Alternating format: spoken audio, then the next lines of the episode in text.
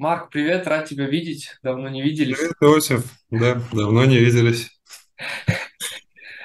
Э, Мне в целом, э, ну, я-то плюс-минус знаю всю твою историю. Мне, я сегодня буду копать в те темы, моменты, которые, э, мне кажется, что будут интересны нашим слушателям. Да, из-за этого я буду задавать такие м, конкретные вопросы. Вот.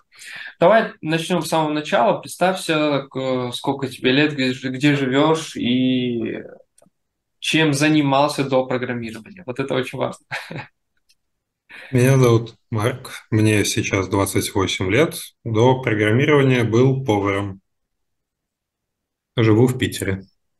Вроде все А вопросы про, про, про- про свою работу э, расскажи, то есть в чем заключалась, э, в чем сложность, в чем идея?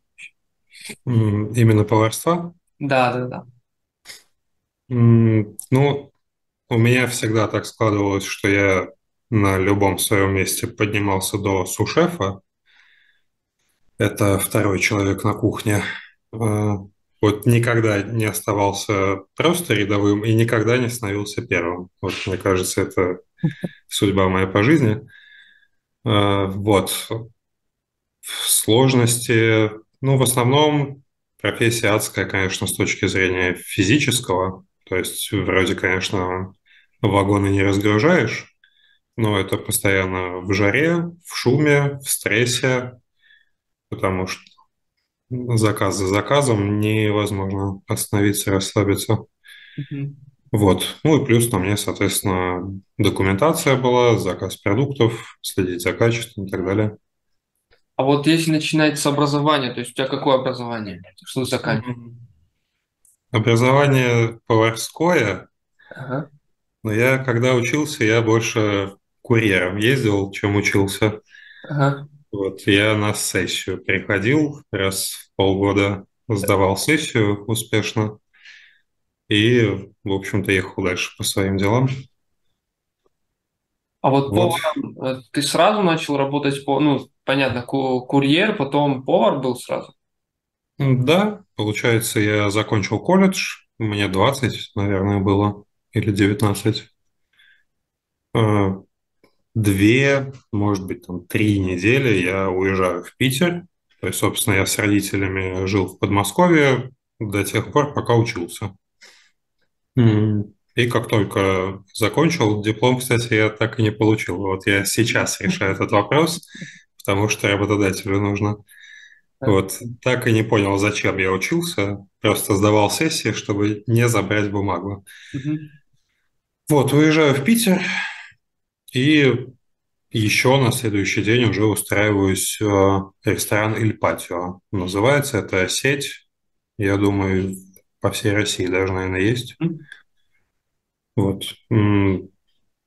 Прикольно, что сразу в сетевой попал, потому что строгий регламент, официальное трудоустройство, Мне кажется, если бы это не было официально, то я бы вылетел через неделю, а когда тебя официально устроили, там уже не могут сказать все, пошел вон.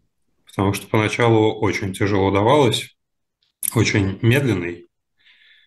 И я помню, первый заказ вылезает, это бумажка такая из принтера, по сути, выскакивает. Я на нее смотрю, смотрю на столе, говорю, что делать, ребята? Я, я не готов был к этому. Вот. Ну, а потом, получается, я почти год там проработал, и там не было сушефа как такового, там был э, глава цеха. Вот я главой цеха стал. Ну, собственно, когда вас двое в цеху, наверное, не так это сложно, но тем не менее. А вот скажи, вот это поварское дело, то есть тебе нрав- нравилось э, готовить, как, как тебя занесло вообще в повара? Ну, типа, нравилось просто? Или? Смотри, я учился с, шест... с седьмого класса в физмате, И потом в десятом классе я внезапно понял, что математикой я не хочу заниматься по жизни. То есть вообще я готовился быть математиком. Ага. Десятый класс, я надеваю берцы, я надеваю кожаную куртку, я начинаю курить. Я такой, математика– это не мое. У меня очень крутая мама. В каком смысле? Ну, мы с ней сели, но она крутая в, в плане воспитания. Ага. Не в смысле, что она тоже в берцах вкурит какие-то сигареты. Э, Вот. И мы с ней садимся. Это коммуналка у нас была в Мытищах.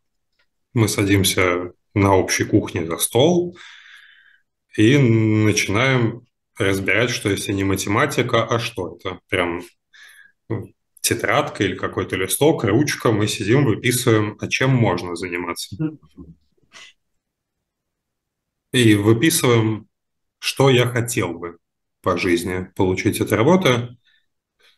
Я помню, что требования у меня к работе были, чтобы по всему миру мог этим заниматься. Я тогда очень мечтал путешествовать. И чтобы это всегда пригодилось. Вот не помню, всегда пригодилось, это моя хотелка или это мама продвинула параметр. Но в итоге сошлись на том, что это либо сантехник, либо повар. Я всю жизнь хорошо готовил. Мгм. вот с детства как-то у меня, получается, мама на работе, отец на заводе был. И я сам там еще маленький что-то уже мог приготовить. Я помню, первое блюдо, которое я сделал, это мы накануне картошки отварили, может, какие-то котлетки или курица к этому было, и сливочное масло туда в эту отваренную картошку кинули, там лучок какой-то зеленый. На следующий день мама по делам, отец приходит со смены, ложится спать, я сижу в коридоре, играю с машинкой, проголодался.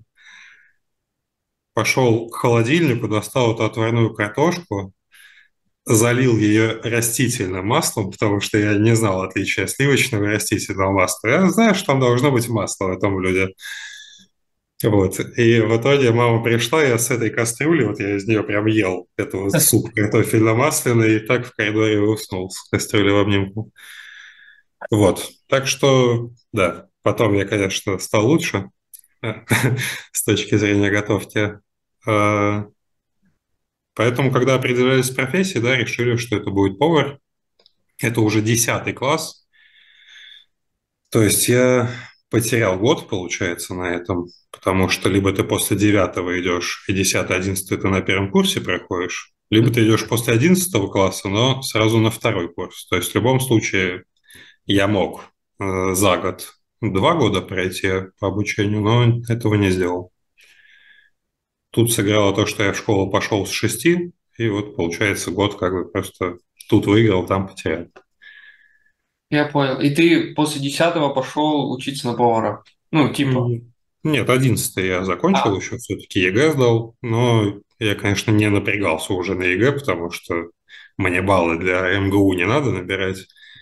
Там какой-то минимальный проходной, знаешь, типа 35, наверное, для поступления в колледжи по каждому предмету. Вот, поэтому я сдавал буквально математику, русский, по-моему, физику еще зацепил.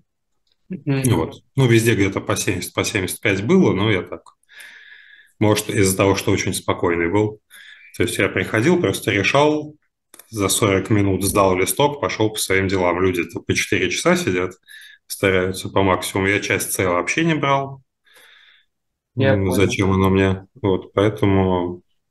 И да, сразу пошел в колледж. И, конечно, прикольно было, что второй курс там начинают преподавать, я не помню, как это называлось, но по сути математика. И нам начинают преподавать, а я в физмате это в девятом классе проходил. И все сидят, всем безумно сложно.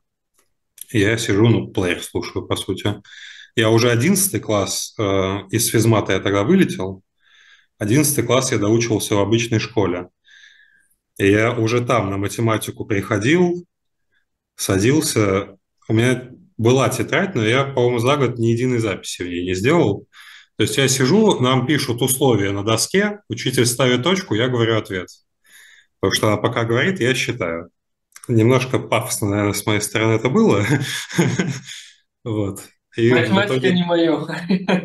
Нет, ну, я просто этим заниматься не хотел. То есть понятно, что у меня получалось. Если мы по 7, 8, 9 часов в день это фигачили, то ну, навык уже не пропьешь в таком случае. А, Хотя в одиннадцатом классе я старался. Вот. Э, Но Да, и в колледже то же самое, и учитель это в какой-то момент заметил, естественно, быстро, что мне это легко дается. Он меня вызвал, говорит, слушай, я школьникам преподаю, к ЕГЭ готовлю. Говорит, хочешь мне помогать? Я говорю, давайте, да, конечно. На тот момент я еще в общагу даже заселился, и он тоже в общежитии жил. И мы, получается, там где-то по коридору могли пройтись, там записями обменяться, домашние задания, чтобы я проверял. Платил он мне что-то 150-200 рублей за занятие. Ну, знаешь, все равно 500 рублей в неделю очень неплохие деньги для меня были на тот момент. При том, что, ну, ни за что, по сути. Вот, а потом я, получается, на колледж подзабил, с ним мирно распрощались, что я ему больше не помогаю. И я приезжаю на сессию, он дает какие-то задания всей группе, на меня выразительно смотрит, говорит, ну я выйду. Он выходит, весь класс вокруг меня, моментально со своими листочками. Я сижу, всем решаю. Учитель возвращается, так заглянул, говорит, ну я еще похожу. Вот. В итоге, да, я всей группе решил тогда работу. Вот, как-то Что мне так. интересно? Что мне интересно? Какие есть сложности э, в деле повара? То есть вот ты пришел на повара, по факту ты там, ну, что-то домашний, домашнюю еду что-то готовить умеешь, а какие-то что-то ну, сложное, что-то продвинутое нет. В чем сложность научиться? Я думаю, ну, основная сложность для меня была в силу возраста, да, это аккуратность, это ответственность.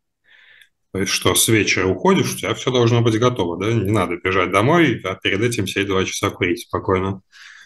То есть, чтобы все было идеально готово, и тогда можешь уже отдыхать.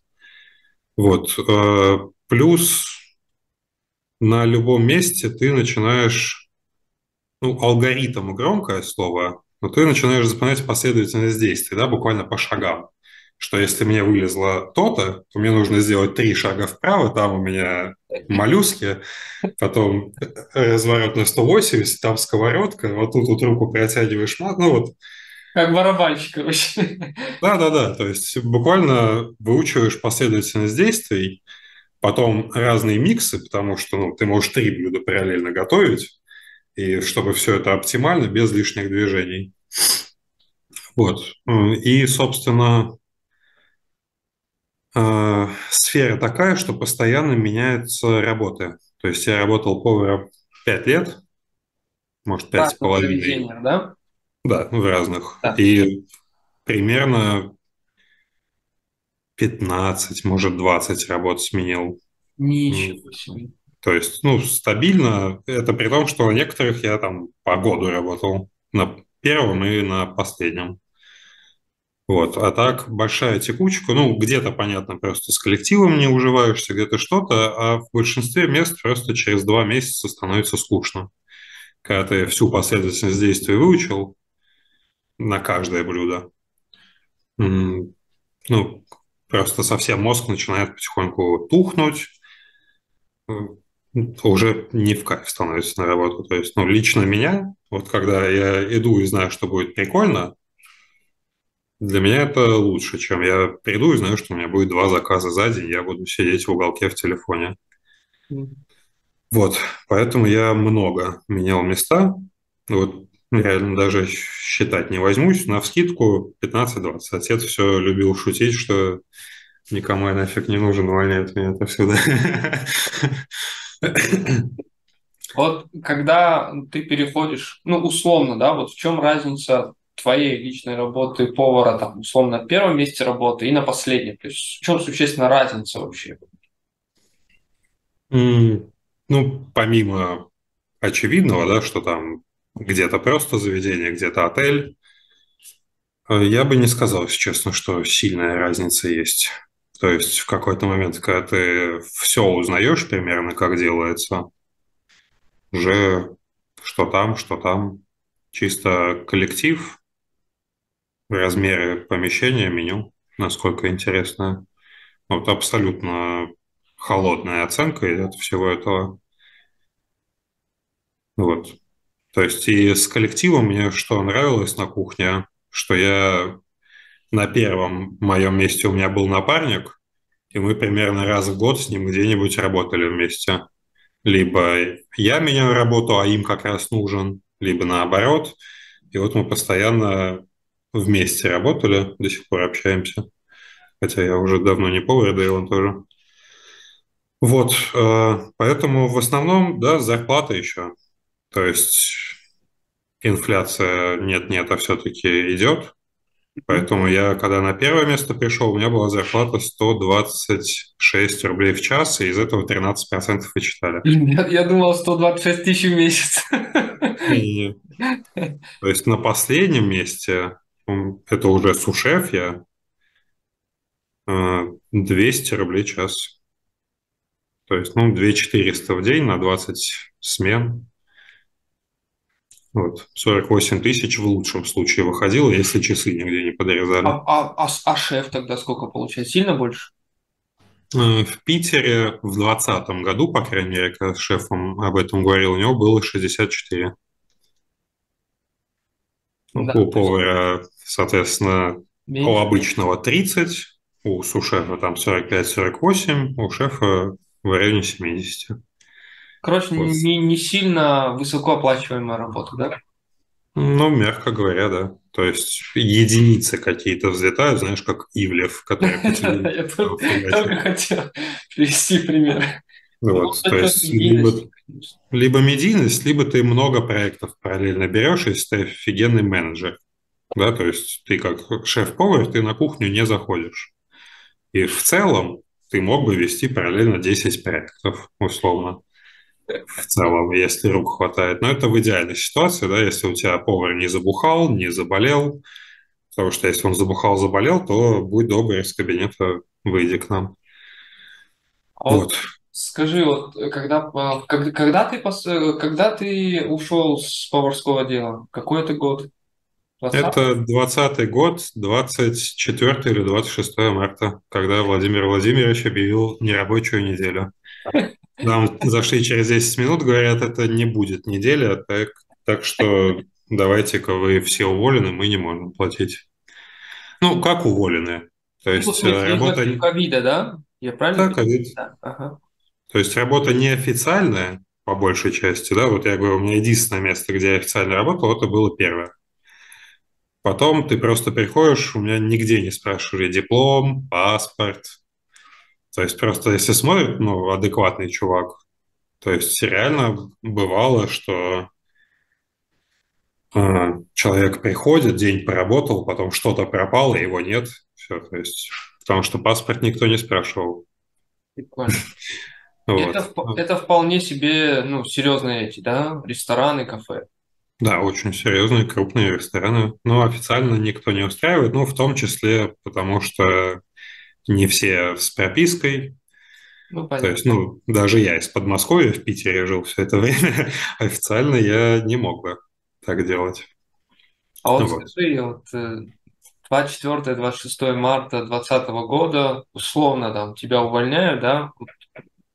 Как, как ты пришел в программирование? Как, как в твоей ну, голове возникло? Программирование началось чуть-чуть раньше, чем 24 марта, может быть, 20 марта. Я уже понимал, что кухня ну, не мое. То есть я не хочу до пенсии, до 65, соответственно, да, этим заниматься.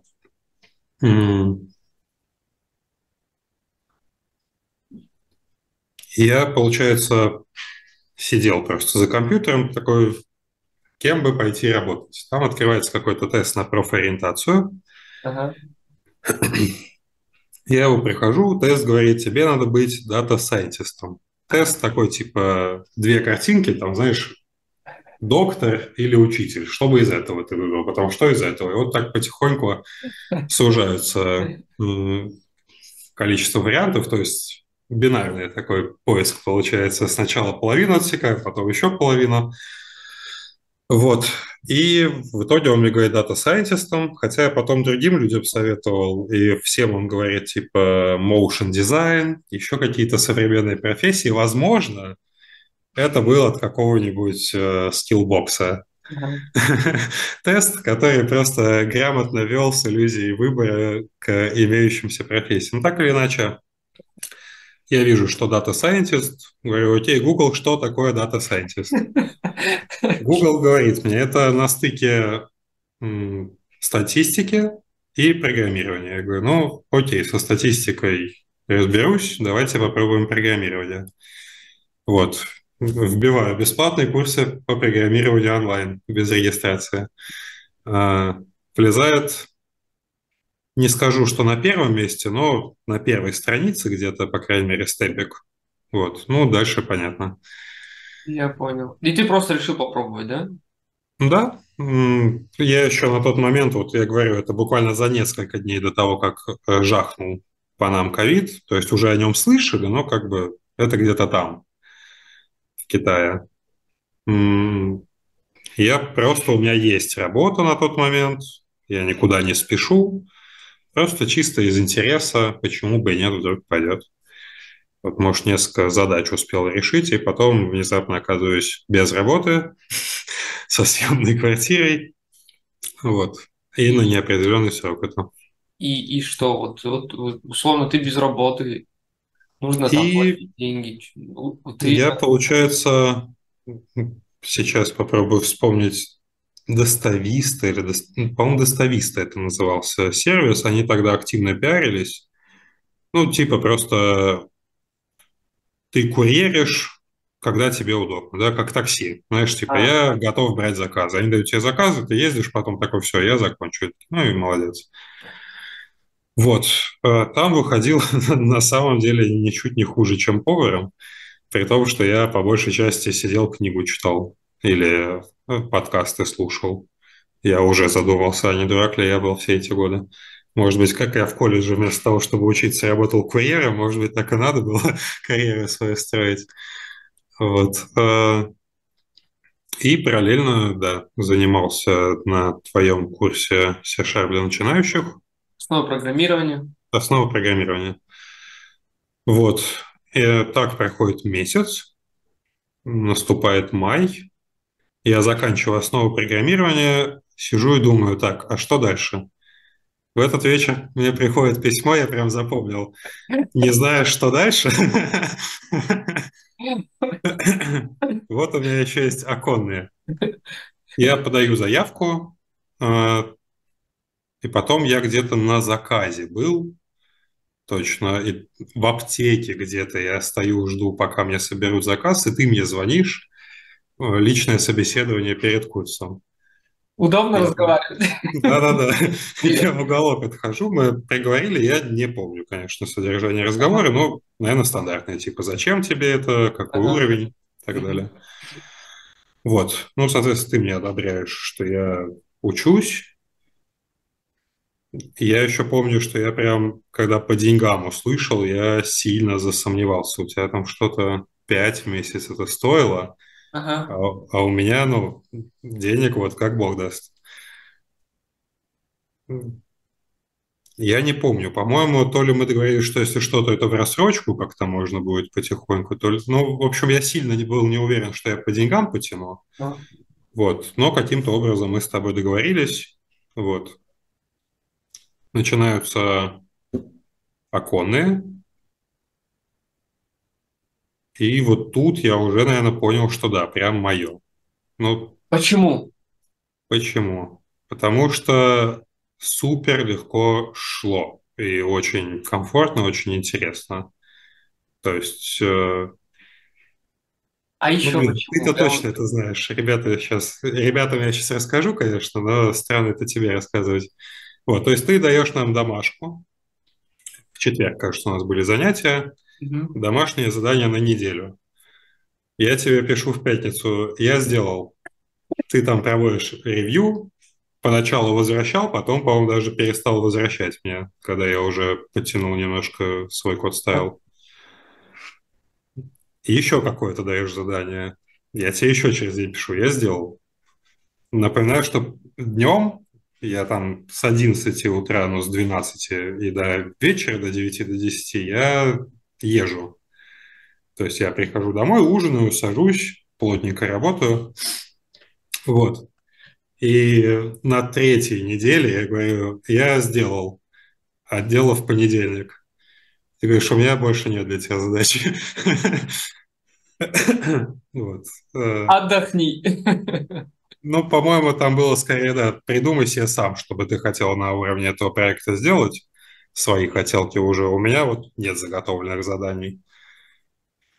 И вот в целом по самоощущениям, знаешь, что я весь день на ногах и приезжаю и с большим удовольствием до трех часов ночи сижу этим занимаюсь. Ну, э, мне кажется, личные тренеры это называют попал в поток.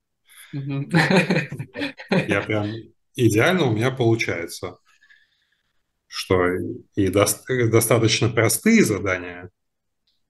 Ну, то есть, если бы ты сразу сказал, давайте прикрутим базу данных и все это начнем э, многопоточно заделывать, то, наверное, я бы сломался, может быть. А тут они достаточно понятные, при этом интересные, не слишком простые. И вот замечательно в потоке я двигался. И прикольно было, что занятия у нас по четвергам были с 6 до 8, по-моему, а то и с 5 до 7. И я прям во время заказов где-нибудь в автобусе, в наушниках сидел э, обязательно в автобусе, потому что в метро нельзя спускаться, связь будет совсем плохая. Я пробовал одно занятие в метро, я что-то говорил, меня было не слышно, я такой, все, я понял. Добираюсь наземным транспортом в это время. Вот, и прям хорошо помню, мы шарики рисовали, которые фонтан из шариков такой должен был делаться, и ты нам объяснял, как это делать. И я иду где-то под мостом из Гражданского проспекта в Девяткино под шоссе, останавливаюсь, ты что-то спрашиваешь, я так, вот так вот, вот так вот. И дальше иду. Вот. Ну, в таком режиме, да, получается, учился, работал.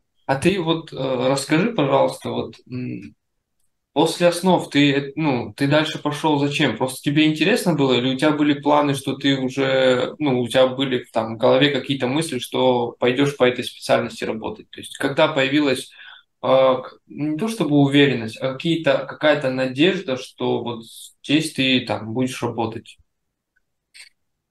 Ну, я думаю, это уже во время оконных произошло. То есть, когда я прошел основы программирования, я думаю, я еще не понимал. Ты дальше просто... шел, потому что интересно чисто, да? Так? Да, да, просто мне любопытно, то есть не хватило мне основ, чтобы распробовать, чтобы понять вообще оно, не оно. Ну и в целом я еще в голове держал Data Scientist. Вот, э, поэтому, наверное, не было четкой цели, что я буду работать, но вот как один из вариантов, что да, можно попробовать двигаться в эту сторону. Возможно, буду работать. И последнее занятие оконных, оно уже было такое больше прощальное. Ты куда, так... куда двигаться дальше? Ну да, в таком стиле. И я помню, что ты спрашивал, типа, хотите ли вы дальше работать уже? Я говорю, что да, я бы вот хотел. И ты спрашиваешь, почему? Из-за зарплаты? Я говорю, а в программировании какая-то особая зарплата? Ты говоришь, а сколько ты ожидаешь? Я говорю, ну, 45-50. Ты посмеялся, говоришь, ну 45-50 у тебя будет. То есть для меня тогда верхом зарплаты было вот 45-50, собственно, как я и получал. Вот. И опять же, не помню, это ты предложил или я сам пришел, но что на личное курирование уже дальше подготовка к собеседованию. Угу. А. Я у тебя, получается, взял такое сопровождение. Ну да, наставничество. Да, я его... Наставничество. Да. Писали уже свои проекты в портфолио. Потом ты э, взялся за курс C-Sharp для продвинутых. И получается, все, кто у тебя, видимо, на наставничестве был, мы в этом участвовали, потому что, ну, я помню, я у тебя сижу и спрашиваю, уже оконный прошел, и я спрашиваю, а в чем отличие между ссылочными и значимыми типами данных? Вот.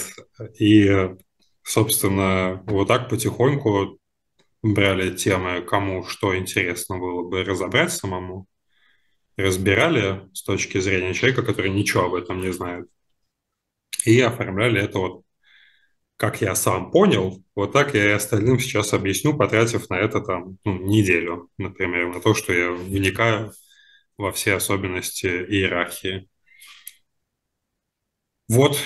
И получается в августе началось наставничество, в декабре... Подожди, в августе это 21 года, да? Нет, 20-й все еще. То есть а, да. 20 год, да, я в марте начинаю, с мая по начало августа оконные, угу. с августа по середину декабря наставничество. Угу. Ну и дальше еще, пока я на работу не устроился. Но уже в декабре начинаем резюме мое рассылать. Подожди, а с августа по декабрь мы что делали? Какое-то... Писали приложение, курс.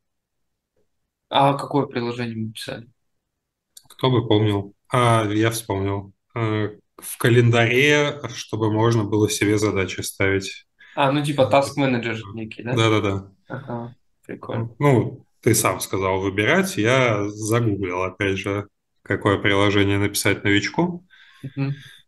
Вот, э, им из всех предложенных, там 20 вариантов на сайте было, я вот Task Manager выбрал.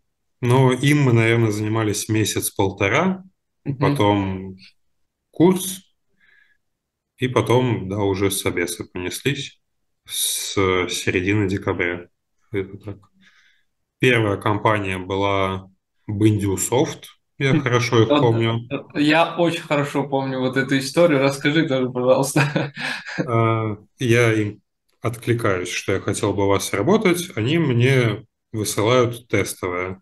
Тестовое заключалось в том, чтобы человек в консоле мог вбить какое-то математическое, ну, простой пример, типа 2 плюс 2, 2 плюс 2.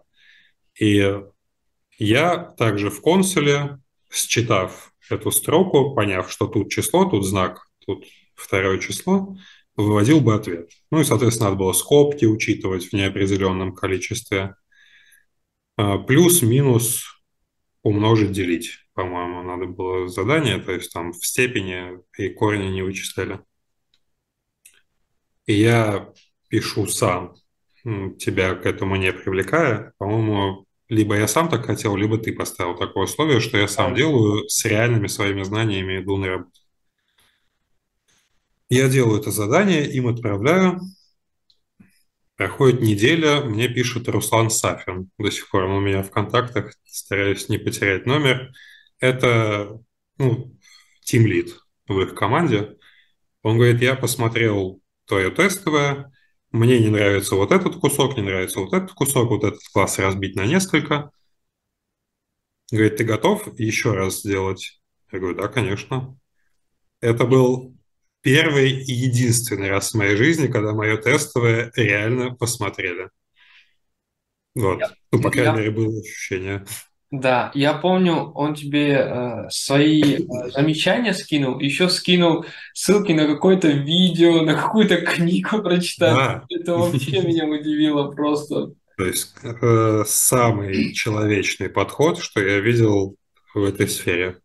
Человек реально сел, посмотрел, оценил, настоящее ревью, провел время, потратил, ответ скомпоновал. Да. То есть в большинстве случаев я вообще ответ не получаю, либо отписку, а тут... И получается, на новогодние каникулы я ухожу с этим. По своим делам в Москву поехал к родителям. Возвращаюсь, делаю второй раз это тестовое задание, отправляю. Он говорит, «Э, лучше, но вот тут, вот тут, вот тут, вот тут еще. Говорит, ты готов еще раз сделать? Я говорю, да, конечно. Сижу, делаю. Третий раз. Отправляю. И он говорит, да, хорошо. мне нравится, э, пойду узнавать, когда можем собеседование назначить по результатам теста. Возвращается через пару часов, говорит, слушай, пока мы с тобой возились, оказывается, уже закрыли вакансию, прости, пожалуйста. Я говорю, ну, да, ничего страшного, конечно. Вот. Но я думаю, когда-нибудь мы с ними все-таки поработаем еще вместе. Я бы очень хотел к ним попасть. А, ну, как минимум отношения, как максимум у них а, тест-driven development. Я вот сколько работаю, до сих пор я вообще нигде тесты не писал. Просто не предусматривается это проектами. Мне было бы очень прикольно вот э, с той позиции работать.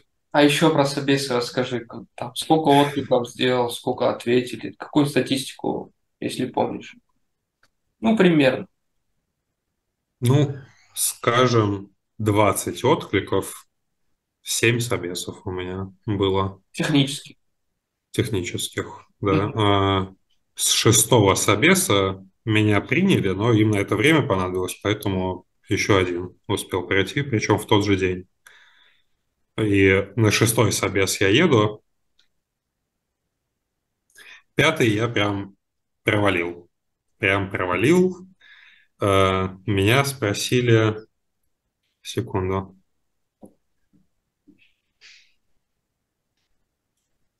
Структуре. Меня спросили структуре, и я их не помнил вообще. И я еду на шестой собес в метро, открываю курс C-Sharp для продвинутых. Я не помню, по-моему, Светлана писала в структуре, может быть, даже я.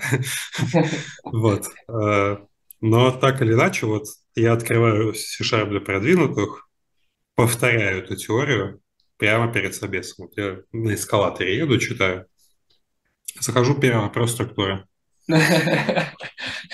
И, естественно, я от зубов просто меня отскочила. Я знал их наизусть на, на ту конкретную минуту. Вот. И э, еще какие-то вопросы были.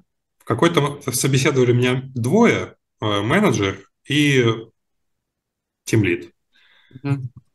Но менеджер в какой-то момент по делам отошел, я остался с тимлидом, и он сидит, он говорит, ну, в целом мне все понятно, но уж все равно сидим, давай еще поспрашиваю. И просто начинает уже... Э, поначалу у него листочек был, по-моему, с метанита распечатанный, вот очень задание знакомое. Я тоже по метаниту шел временами, когда готовился. Вот. И потом он мне говорит, я забыл термин теперь, но помню определение. Надо было посчитать, знаешь, когда тебе дается шестерка, и надо вывести 6, умножить на 5, умножить на 4, факториал. умножить на 3. Факториал. факториал, причем чтобы функция вызывала сама себя. Ну, рекурсию, да. Рекурсию, да. И он мне говорит, посчитай факториал рекурсии. Я говорю, а что такое факториал? Он мне объясняет, что такое факториал. Я говорю, а что такое рекурсия? Он объясняет мне, что такое рекурсия. Я такой, ну, Хорошо. Сажусь, пишу решение, он говорит, да, но можно проще. Я не помню, честно, как выглядело решение. Говорит, подумай еще. Я сижу, думаю, такой, о, вот так вот можно. Говорит, да, но можно проще. Говорит, еще подумай. Я так, о, а вот так вот можно. Да, хорошо. И потом, как я узнал, Собственно, мне это очень сильно на руку сыграло, то, что я не знал в тот момент ни факториал, ни рекурсию, потому что человек в прямом эфире видел, как я, не зная, как это делается, сижу и пишу. А, вот. И после этого замечательного собеса, то есть мы уже в какой-то момент, ну, время-то все идет, меня выпустить не могут, потому что менеджер с пропуском ушел. А, мы уже, знаешь, просто я начал расспрашивать про условия работы, ну, абсолютно неформальный какой-то разговор. Хороший коннект нашли. Вот.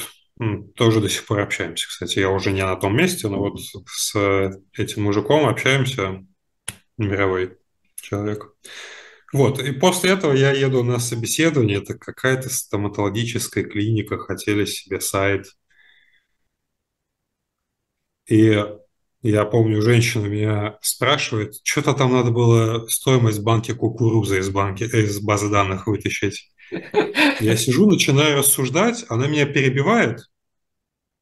Я ее вежливо дослушал, пока она перебила. Пытаюсь продолжить мысль, она меня перебивает. Я Хорошо, она заканчивает, я молчу. Она говорит, а что вы молчите? Я говорю, так вы мне слово не даете вставить. Вот. И у меня очень мощное желание было уже через пять минут собеса просто сказать спасибо за ваше время, встать и уйти. Не знаю, почему я так не сделал. Сейчас, наверное, уже поступил бы. На тот момент ну, как-то дотерпел эти полчаса прожарки. Вот. Ну, получ... вот реально на контрасте очень мощно они сыграли. И через, э, ну, прихожу домой, еще какие-то тесты выберу сделать, и через несколько дней мне вот пишут с того места, где рекурсия факториал, говорят, все, пойдем к нам. Вот, это компания Эврика. Сейчас, можно ага. я остановлю, прерву, потому что там очень много вопросов. А, вообще, я тебе уже говорил, э, вот, твой подход к обучению, к программированию, там, к решению задач, он прям, так скажем, сильно отличается от э, среднестатистического человека, так скажем. Вот, я хочу эм, вот эти моменты подсветить. Вот, есть, короче, такая сложность у э, тех, кто готовится к собесам. Да, вот, э, когда ты откликаешься, ты получаешь тестовое задание. И это как бы тебя, условно говоря, задерживает на, там, на один, два, три, может даже на неделю. Да? Вот у тебя к тестовым заданиям у тебя свой подход. Расскажи, пожалуйста, про свой подход к тестовым заданиям. Я обожаю тестовые задания. Почему? Э, потому что, ну, как правило, они на тот момент, по крайней мере, я уже сталкивался с тестами, которые действительно неинтересны. На тот момент для меня все было в новинку, все было прикольно, а, все было ну, даже местами прям очень тяжело. Давались они мне, то есть и, на один из собесов надо было что-то простенькое на VPF с использованием методики МВВМ. Я помню, да. Я не мог вкурить, как это работает. То есть вот знаешь, мне рассказывают, я такой, ага, ага, ага. И вот уже когда вывод, ты такой, не ага. И ты, по-моему, мне объяснял. И с этими чуваками я уже связывался. Они на меня время тоже потратили. Вот. В итоге, ну, собственно, сейчас я над VPF-приложением работаю с использованием MVVM, естественно. Но вот на тот момент это для меня настолько мощным рывком вперед было. То, что вот я пять дней назад не знал, что такое VPF, как оно работает, теперь я умею работать в VPF, MVVM. Плюс э, я сам, естественно, складировал эти задания, и реально уже начинают они пересекаться. То есть иногда мне пишут, говорят, нужен калькулятор. Я говорю, держите, их есть у меня. Вот. А Плюс я, например, для себя писал э, собственно, когда пытался в нем разобраться, писал «Игра «Жизнь» называется. Ты, может быть, знаешь, когда ты ставишь несколько точек, и там по правилам, типа, если вокруг три соседа, то она умирает, бла-бла-бла. А. Вот, там начинают двигаться эти точки. А, я такое придумал, и на последнем месте вот мой напарник-наставник, он залез в мой GitHub, наверное, второй человек в жизни, который туда залез. Первый был Руслан Сайфен, вот. Он увидел там жизнь, а он писал жизнь тоже, когда учился на программиста, у него это дипломная была. И вот в первый день мы в основном про это, по-моему, разговаривали. Он мне помогал весь софт, софт установить, и мы обсуждали, то есть нет-нет, а пригодилось. Вроде писал для себя, а тут ну, как-то социально хотя бы помогло. Он клянется, что он сначала решил меня взять, потом полез в GitHub. Ну, ладно, поверим на слово. Я какое-то время думал, что он меня взял просто потому, что увидел мне эту игру. А портфолио смотрят нас при прохождении собеса? М, Я какой опыт с этим? э, Портфолио в смысле GitHub или резюме? Э, Портфолио имеется в виду GitHub. Я говорю, скорее всего, нет. У меня, по крайней мере, нет ощущения, что кто-то туда заглядывает. А, Нет даже ощущения, что резюме-то смотрят в большинстве случаев. Вот. А Э, вот, вот у тебя, условно говоря, есть там 30 вакансий, да, то есть по каким критериям ты выбирал, на эту откликаюсь, на эту нет, там, на эту там подхожу, на эту не подхожу. В основном знакомые названия, то есть там, когда требования идут, да, значит, например, надо знать Kafka, Docker, условно. Ну, Хотя да, реальные примеры вполне. Вот. э, МВЦ, например, еще что-то, я понимаю, что нет. Из всего этого я, может быть, RabbitMQ знаю, из того, что они перечислили. Такой, ну, нет. Если тут хотя бы 50% названий знакомы, я такой, ну, окей, тут можно. Кажется, чуть-чуть мое.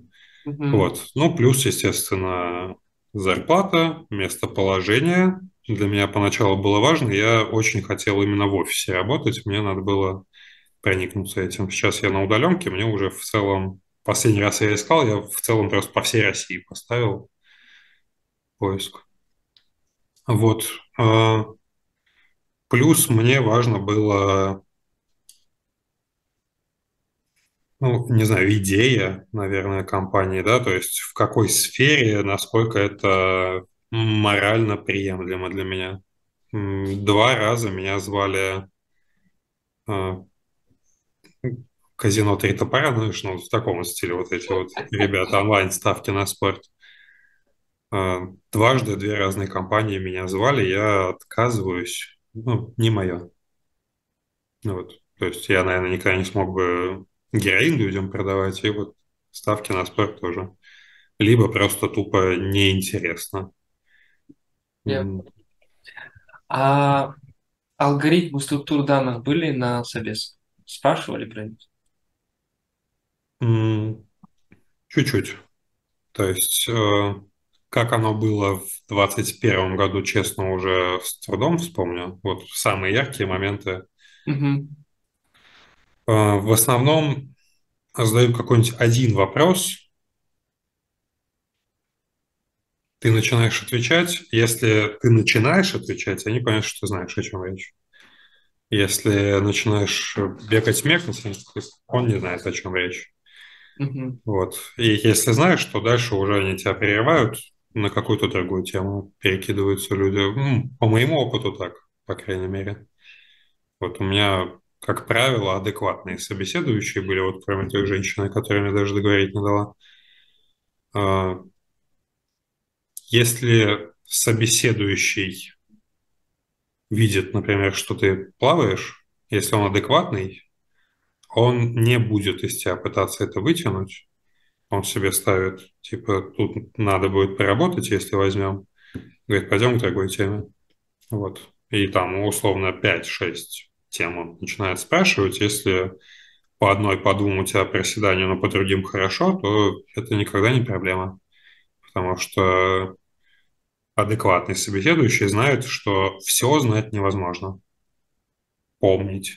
То есть многие вопросы, ну, в структуре, ты ими не пользуешься как программист, как правило. Я ни разу не пользовался. И тебе не нужна эта информация в жизни твоей, чем они отличаются от э, классов. Но чисто на память знать нужно перед собеседованием.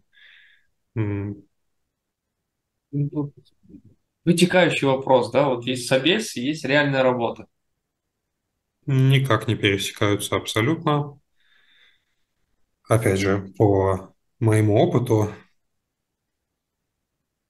может быть, когда ну, ты выше поднимаешься по карьере, то есть сейчас я уже middle. Мгм. То есть, может быть, когда ты идешь на сеньора, там уже вот реально что спрашивают, то и будет. Даже middle еще какие-то очень общие вопросы. Задачи на листочке уже не просят решать, слава богу, но просят онлайн их решать. Вот. То есть у меня было, надо было писать там запросы, а, ревьюить код, такие задачи. Вот, а, то есть, конечно, когда тебя на собеседовании спрашивают в структуре, а на деле ты приходишь, тебе говорят, парси нам JSON, чтобы они красиво на сайте отображались, э, ничего общего не имеется. Ну и задачи на работе, они точечные, очень конкретные, под конкретный проект, под конкретные возможности. Да, можем мы платную библиотеку купить себе или нет. Под конкретные хотелки. А на собесе все очень общее. Потому что, ну, естественно, тебя не будут брать под одну задачу, которую ты сделаешь через неделю, пойдешь спокойно дальше. Вот, поэтому на собеседовании стреляют дробью, а на работе уже из винтовки снайперской. Я понял. Хор- хорошая ассоциация. То есть я хочу вот это время эм, такое засечь. То есть ты начал в марте, в апреле, да? Обучение. И получил работу когда? Когда ты вышел на работу? 20 марта. То есть год ровно. Ровно год. Но приняли меня еще 26 февраля, но так как там военный объект, пока меня охрана проверила, пока все бумаги мне сделали. Угу. Я понял. То есть ровно год прошло с начала обучения и получения работы. Да. Я понял. Тогда расскажи теперь про эту компанию, то есть ну, про первую, куда тебя приняли на первую работу. То есть это военная. Ну, что можно рассказывать, да, что нельзя на минуту. Да, я сейчас аккуратненько условия неразглашения вспоминаю. Да, ну просто очень аккуратненько так обойдем примерно, чем ты занимался. Ну, может, технологии чисто там назвать. Ну, это софт для госучреждений специализированных. А, в основном, с моей стороны, это парсинг данных был. То есть команда у нас была разная. Один чувак вот полгода, точно, вот он устроился, и он полгода работал над тем, чтобы очень крутые запросы к базе данных они могли писать военные. Вот. Я в основном, типа, вот тебе файл, надо, чтобы он оказался вот здесь.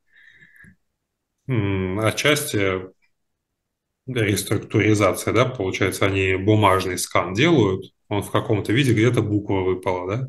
Мне нужно, чтобы он нормально оказался в базе данных, по нему мог провестись поиск и так далее. Вот, адреса, например, я месяца три сидел, э, разбирал адреса. У нас в России какой-то город на А, я не помню, но там есть улица 40 лет октября 2.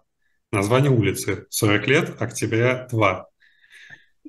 Ты понимаешь? То есть любой нормальный человек, когда это услышит, а уж тем более в программу надо переносить двойка, это уже дом. Нет, это улица. И после октября и 2 там пробел.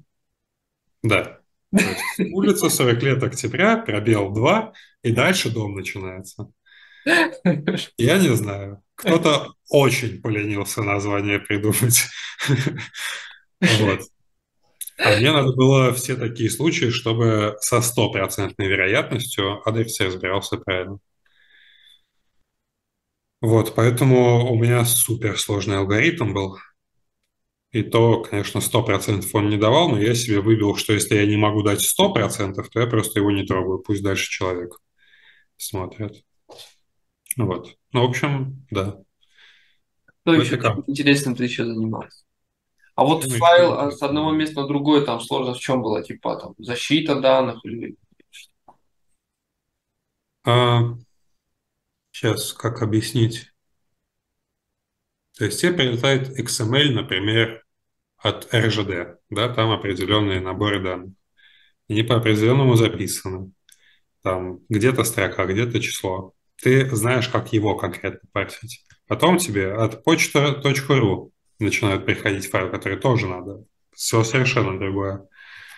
Ты ищешь на чем мы можем найти общее. То есть надо было универсалить и код в том числе. Нельзя было сказать, вот под эти 100 файлов вот так вот этой работы нет. Будьте добрее, чтобы целиком полностью. Вот. А заказчик, конечно, тяжелый заказчик, я так скажу. А из-за секретности мы не могли проект каким-либо образом по интернету передавать. То есть между собой мы в Телеграле файлами по закону не могли обмениваться.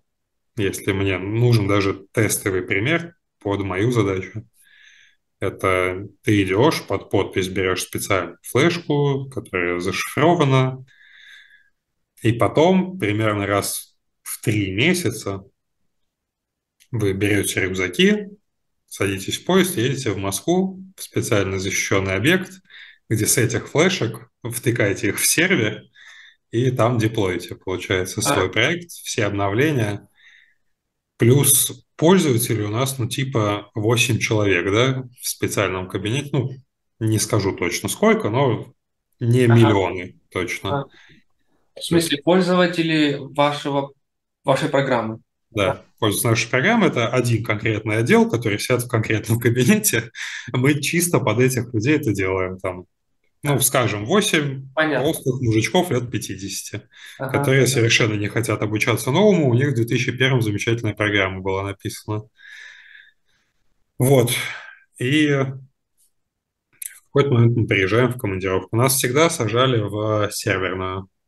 То есть это ну, 8 квадратных метров, большинство из этого шкафы, фигачит кондиционер, чтобы там все не перегревалось. В углу стоит стол, простой, старенький, один стул на всю команду. Нас приезжает, ну, человек 5, 6, иногда трое, иногда 8. И вот один стул, один стол, один компьютер. Мы все просто стоим. А стоим мы с тем, что когда там начнут тесты гонять, если по моей части что-то упадет, чтобы я быстро на месте это починил. Бади. Такой вот ход-фикс. вот. И мы стоим. Мне поднадоело. Я иду к кабинету этих мужиков, которые нас, собственно, вызывают, стучусь, захожу, говорю, а можно стул, пожалуйста? На меня с матами прям жестко кричат, что свои надо возить у людей, ну, там бывшая больница или должна была быть больница, несколько крыльев, много этажей, все кабинеты стоят пустые, стульев жалко. И еще один раз мы приезжаем, э, ждем три часа, к нам никто не приходит. Я стучусь, захожу, они, в, они хоккей смотрят. Вот, то есть заказчики были, ну, им сказали, начальство их, то есть какие-то генералы между собой договаривались, что нам нужна новая программа. Этим людям, которым мы ее везли, она не нужна. Им совершенно неинтересно тратить на нас время, силы, стулья. Потом еще, чтобы мы их обучали этим пользоваться, это гемор. А что, что на какой технологии была написана программа? WinForms, WPF? Это веб-приложение было. Ну, то есть для меня-то это просто код, для них это как сайт открывалось. Вот, со специальным айпишником. А, там специально наши обученные фронты на JavaScript. То есть ты чисто бэк писал? Я бэк писал, да. Угу. А, то есть у меня запрашивают данные, я из базы данных, соответственно, их как-то обработав, перекидываю. Все, понял. И сколько ты там поработал? Почти полтора года. А, в прошлом августе я оттуда уволился. Угу. Ну и расскажи, как дальше, что искал, как искал. Mm. Какие мысли были? Ну, когда я искал, опять же, у меня была еще работа. Вот, я искал, ну, в целом мне не принципиально было, хотелось уже удаленки. То есть я хотел в офисе поработать, но мне поднадоело в какой-то момент. А, удаленку нашел, это тюменская компания была, строительный двор. Да, строительный двор. Они искали себе на ВПФ человека. Я к ним устроился. И в последний день моего испытательного, это уже декабрь получается. Да. То есть я в августе уволился из э, Эврики в конце августа. И типа 1, по-моему, сентября я как раз в строительный двор заступил на работу. И вот уже декабрь наступает. Последний день мне говорят, э, мы не будем тебе продлевать. Вот. Я, ну, я человек нервозный, поэтому, когда я на испытательном, я три месяца испыталки, я через месяц подхожу, говорю, все хорошо, мне, может быть, что-то скорректировать, скорость взаимодействия. Мне говорят, нет, все отлично. Два месяца проходит, я подхожу, говорю, все хорошо, я что-то скорректирую, мне говорят, нет, все хорошо. Еще месяц проходит, говорят, не подходишь. Вот. Ну, тогда уже началась э, и мобилизация еще сильно вдарила. Я в целом видел, что у них точки закрываются, знаешь, то есть у них был активный рост до 2022 года. То есть это тюменская компания, но они уже Челябинск, Екатеринбург, Питер, Москва, уже несколько точек открылось. Я в Мытище приезжал потом, я увидел, что там есть точка строительного двора. А когда цены на, на стройматериалы взлетели, они взлетели очень серьезно. У меня сестра 14 февраля 2022 года начала ремонт. Через 10 дней офигела просто. Знаешь, когда мы смотрим такие, так, ну давай вот эту вытяжку возьмем, она стоит 5000. Нажимаешь F5, она стоит 7,5. Вот.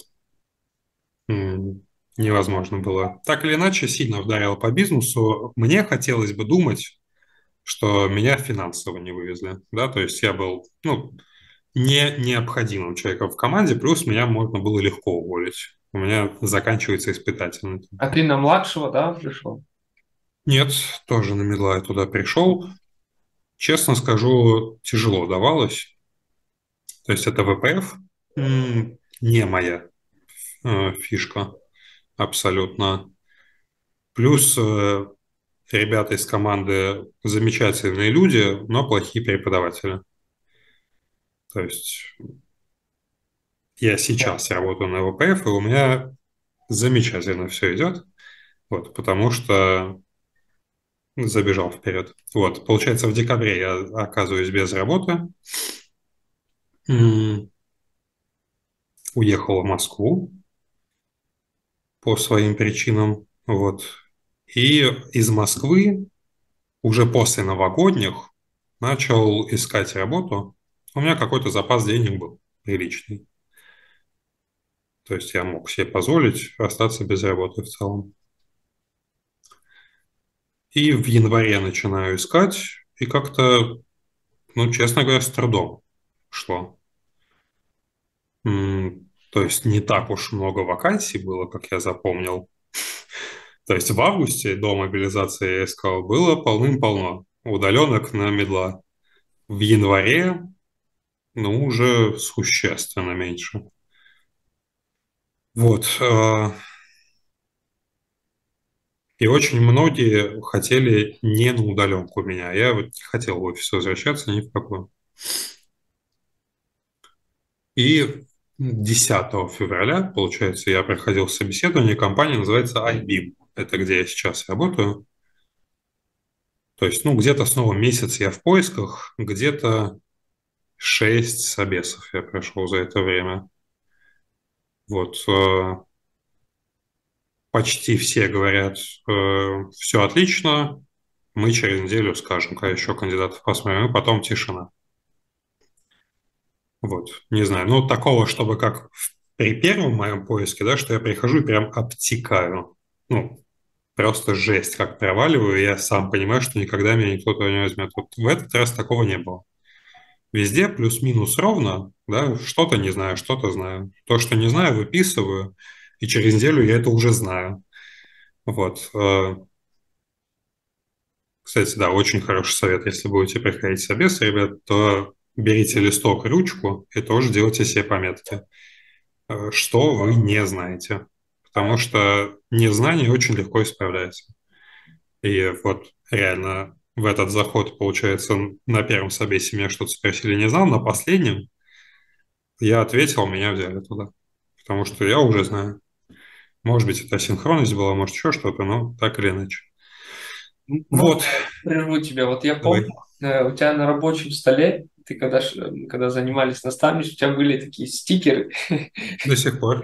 Да, в которых ты прям пишешь, что тебе нужно, прям твои задачи. Ты открываешь, ты по-любому их увидишь. Вот такой лайфхак от Марка. Вообще, ну, я, я же говорю, то есть твой подход, он, ну, тебе кажется, что это как бы, типа, у всех так, ну, типа, это очевидно, но нет, короче.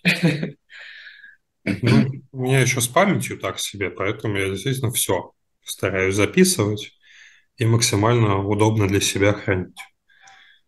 Вот. Я тот человек, у которого в одной папке еще пять папок, в которых все четко, но никаких отдельных файлов. Все структурировано. А, остановить да? на, на собеседовании. Вот, и получается, меня собесил мой нынешний напарник. А, не все я знал, особенно по ВПФ, вот, когда он точечно пошел, типа, как работает вот этот инструмент, я представления не имею. Ну, базово, как мы в оконных делали, да, ты берешь сбоку, выбираешь, мне нужно вот это вот, и кнопочку перетягиваешь. ВПФ это не так, там разметка. Вот, то есть базово-то я понимаю, что за что отвечает, но как оно на уровне XAML разметки работает, я не представлял. Ну, он, благо, это быстро понял, сделал себе пометку, пошли дальше. И, как он мне потом сказал, одно из того, ну, понятно, что помимо того, что я что-то знал, стало причиной моего найма то, что я не пытался юлить. Я на собесах, да и по жизни, очень просто знаю, не знаю. То есть э, эффект двоечника есть, когда ты выходишь с доски, ты не знаешь и начинаешь ну вот я не знаю, как это словами выразить, но я понимаю. Нет. Либо я знаю, как это словами выразить, либо я не знаю. Все. Я никогда не стыжусь того, что я чего-то не знаю. Э, бывало, что меня спрашивают, как можно быть медлом и не знать это. Я говорю, ну, очень легко. Это не знать проще, чем знать, поверьте мне. Берешь и не знаешь. Вот. А, и когда ты уверенно в себе и честно ну, ведешь ну, себя, не тратишь чужое время, знаешь? То есть ты ценишь не только свое время и свои хотелки, да, мне нужна эта работа. Ты понимаешь, что людям не интересно тратить на тебя 10 минут, пока ты пытаешься притвориться, что там не так пусто в твоей голове, как кажется. Освещение совсем плохо стало, да? Если ты включишь, будешь, будет... Не, давай. Будет лучше, да? О, давай вот так. О, вообще прикольно. Расскажи вот. про команду тогда, где ты сейчас устроен. Нынешнюю? Да, да. То есть сколько человек, наставник? Наставника нет, то есть мой напарник, он же мой наставник. У нас нет тим лида, у нас нет код-ревью. Вот. Ну, напарник, как более опытный человек, ну, как минимум с точки зрения ВПФ, он смотрит, что я делаю. Я его, соответственно, никак не контролирую. А сколько вот. человек у вас? До двое? У нас одна большая команда, человек 12. Ну, менеджеры, тестировщики, знаешь, такие плавающие единицы. Вот. Ну, вот с ними человек 12. А разработчики? Вот. Да. И внутри этого у нас пять программ. Конкретно мы с моим напарником Димой, мы ведаем тремя. Из них я, ну, типа полторы. Вот. И а, все а на И все на VPF? А, нет, какие-то больше на чистую математику, это вообще плюсы, А, и чувак там специальными конвертерами плюсовые программы к нам в C-Sharp перегоняет, чтобы мы как библиотеку их могли использовать. А, одна консольная. Вот, ну, короче, да, разброс. Ну, собственно, да, плюсовая, консольная, и вот три наших на PDF. Пять программ. Сейчас еще одна вроде как добавится. Сколько ты Плюс... уже работаешь в этой компании? Ну, с 10 февраля получается почти 7 месяцев. Вот, э, что еще сказать. Что за проект? Кому помогает? Проект это для застройщиков, типа ПИК, самолет, да, ну кто многоэтажки строит. Мы делаем софт типа фотошопа или Excel, где они могут все это по полочкам разложить, построить 3D-модель здания, понять, что вот тут у них по чертежам труба в стену въезжает, надо как-то раздвигать. Прикольно. Показать не покажу, ну, но это прям симпатично выглядит. Не покажу, потому что ноут другой. вот, не потому что секретно. Я думаю, меня никто не повесил бы, а если я еще скажу, что iBeam, EST, вот это вот все, то, может, даже премию дадут. Вот. А, проект прикольный. То есть тебе нравится, да? Да, я, я вот при том, что ну, 7 месяцев я толком одну программу освоил из пяти, ну, окей, трех, да, вряд ли меня там в плюсовые кинут. То есть еще очень много что впереди можно изучить. Плюс то, что есть, активно меняется. А, в частности, у нас все программы, наши три VPF, по крайней мере, они завязаны на XML-файлах. Вместо базы данных мы все в XML храним. Настройки, данные пользователя, все в XML. Но это не многопользовательское, к счастью, приложение пока что. И вот э, в этом месяце мы будем на базы данных переходить, и сам понимаешь, вместо того, чтобы вначале считывать кучу всего из файла, мы теперь будем запросами обращаться, много чего будет меняться сейчас на ходу. Вот. Ну, есть ощущение, что без работы я еще долго не останусь. Уверен. Хотя, ну, да, уверенность есть, что, по крайней мере, им нужен будет человек. Буду это я или не я, посмотрим по взаимоотношениям с коллективом, конечно. Хотя с коллективом у меня почему-то всегда везде хорошо. В Эврике, по крайней мере, ну, два основных моих места, да, не считая того, что посерединке я чуть-чуть на Тюмени работал. А в Эврике в какой-то момент мы уже всей команды и ребята еще из офиса ходили на турник просто в середине дня. Ну, как-то вот на обеды все вместе. А, в пятницу вечером после работы могли куда-то поехать, на выходных на шашлыки. До сих пор. Ну, есть этот чат, я иногда выбираюсь с ребятами, хотя уже вот три человека, может быть, осталось в компании работать, но все, кто откуда приезжает общаемся до сих пор, очень прикольно с точки зрения коллектива. И вот здесь тоже очень комфортно мне с коллективом. И Дима, мой напарник, он взялся меня ну, учить. Хотел сказать громкое слово, но нет, сам подходящий учить. Он меня взялся именно в ВПФ а, вне работы. То есть э, делаем пет-проект. Что за пет-проект? Пет-проект – это видеоплеер конкретно мы делаем. Вот. Ну, пока не то чтобы много успели, вот, но в любом случае, мне кажется, это показ взаимоотношения, да, когда человек не чисто по работе, и отношение к работе, и к команде. Когда он готов свое время уделить этому 4 часа в неделю дополнительные, и при том, что никто за это не платит. Вот, а, ну, в общем, да. Когда устраивался, это был гибридный график, мне предлагали. То есть иногда в офисе, иногда дома. И я согласился в надежде, что можно будет на полную удаленку уйти. И, и, и офис в Химках. А, если по Москве смотреть, то Мытище, где я жил, это час ночи э, на часах, а Химки это 11. И, казалось бы, недалеко, но прямого сообщения нет. То есть ты едешь в Москву и оттуда в Химки. Дорога первый день я документы свои отвозил. Два, два с половиной часа у меня заняло. Я в конце дня подхожу к начальнику, говорю, я не готов так ездить. Можно я полностью на удаленке? Вот он говорит, да, не вопрос. Типа у нас много удаленщиков. То есть реально из моей команды никто, по-моему, в Химках не живет точно. Не бывает, громко будет сказано, да, там даже я уже несколько раз приезжал, в основном, когда из Питера в Москву еду. Из аэропорта. Вот. Очень удобно, да, напрямую добраться, сразу туда заехать. Вот.